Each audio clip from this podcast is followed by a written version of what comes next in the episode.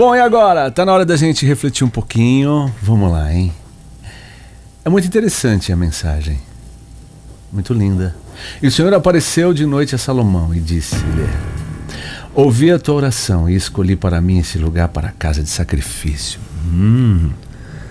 Bom, sabe que eu fico pensando de todos esses personagens bíblicos? É, a gente pensa, e quando lê e faz essa reflexão, essa meditação, que parece só eles tinham esse privilégio de poder estar conversando com o Senhor ou com seus enviados, não é? Isso. Então, não é tão distante assim, mas não é mesmo. Você nunca sentiu nada, nada intuitivo, nada que viesse aos seus ouvidos assim, na sua mente, querendo falar com você? Será que a gente anda tão ocupado assim? para se distanciar tanto, tanto, tanto e não ouvir a voz do Pai, daquele que teve a honra aí de conceder moradas maravilhosas, porque esse planeta é lindo, esse pequeníssimo planeta, né? Ele é lindo, é muito lindo, terra maravilhosa abundante. Já perceberam que se a gente faz a divisão quando a gente vai para os continentes, cada um com a sua riqueza, um tem petróleo em pó, outro. Como o Brasil tem de tudo, outro país tem diamante, outro tem cobre, outro tem silício, né?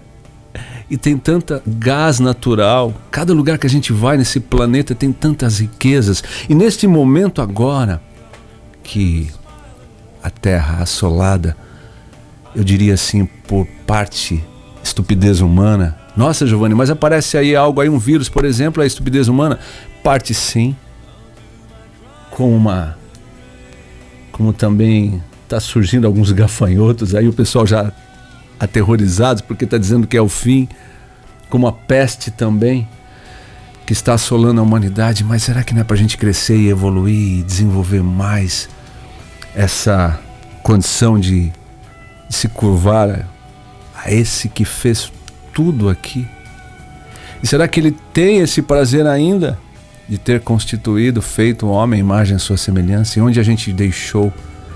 Que caminho foi esse que a gente trilhou, caminhou, que a gente perdeu e o resgate agora para que seja não é da carne, é do espírito, mas como é que anda o seu espírito aí? Como é que anda você? O que anda fazendo, o que anda pensando? Enfim, aí você pode falar, é da minha conta. Tudo bem? é, é sim.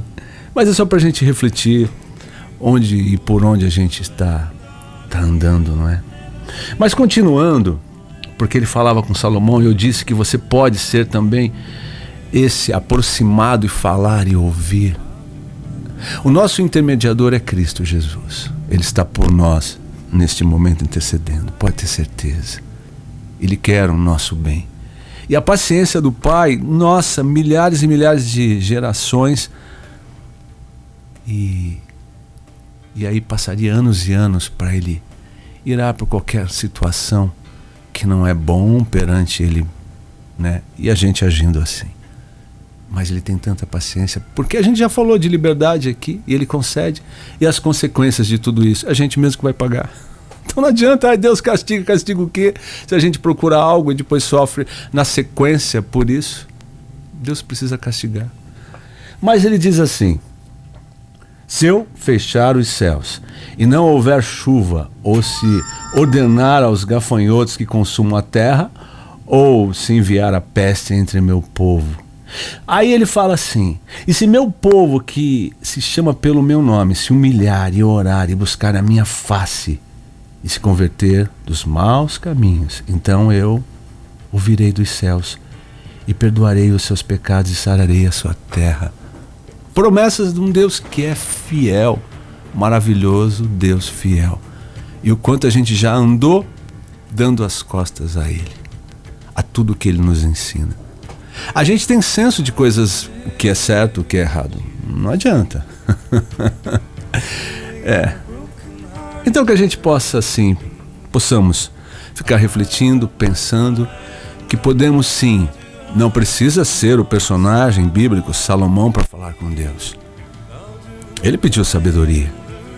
E o pai assim concedeu. O que, que você anda pedindo, querendo?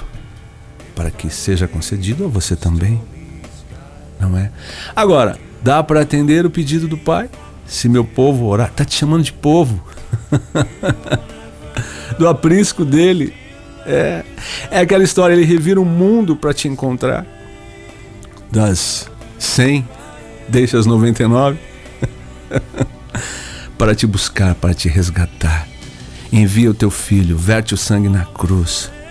Quer mais apelo que isso e para a gente simplesmente buscar um caminho e ir e não querer saber?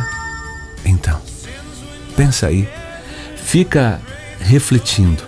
E esse apelo é tão lindo, é tão maravilhoso, que ele vai se inclinar até nós. Mas precisamos de oração. Precisamos começar a limpar no nosso peito, o nosso coração, a nossa mente e falar assim: Pai, eu estou aqui. Que venha chuva de gafanhotos, que venha qualquer peste, mas eu estou aqui e ficarei, porque está no sangue, porque o sangue está no batente da minha porta, o sangue do Cordeiro. Pode passar o anjo da noite, da morte, eu estarei protegido, porque eu estou curvado diante de ti de um Deus maravilhoso, que é tardio em irar, mas está pronto para derramar copiosas bênçãos para qualquer um que seja. Mas vire-se a Ele, para Ele mostrar a face, a sua linda face a você. É possível isso? Ele disse. Se a gente vai suportar, é outra história. Mas acredite e continue firmados nessa esperança e atendendo esse clamor de um Deus. Parou para pensar nisso?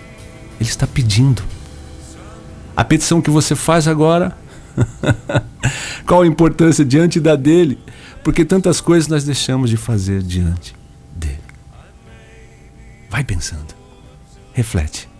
É bom. A gente cresce. Que seja assim. Eu sou Giovanni Tinto e volto amanhã.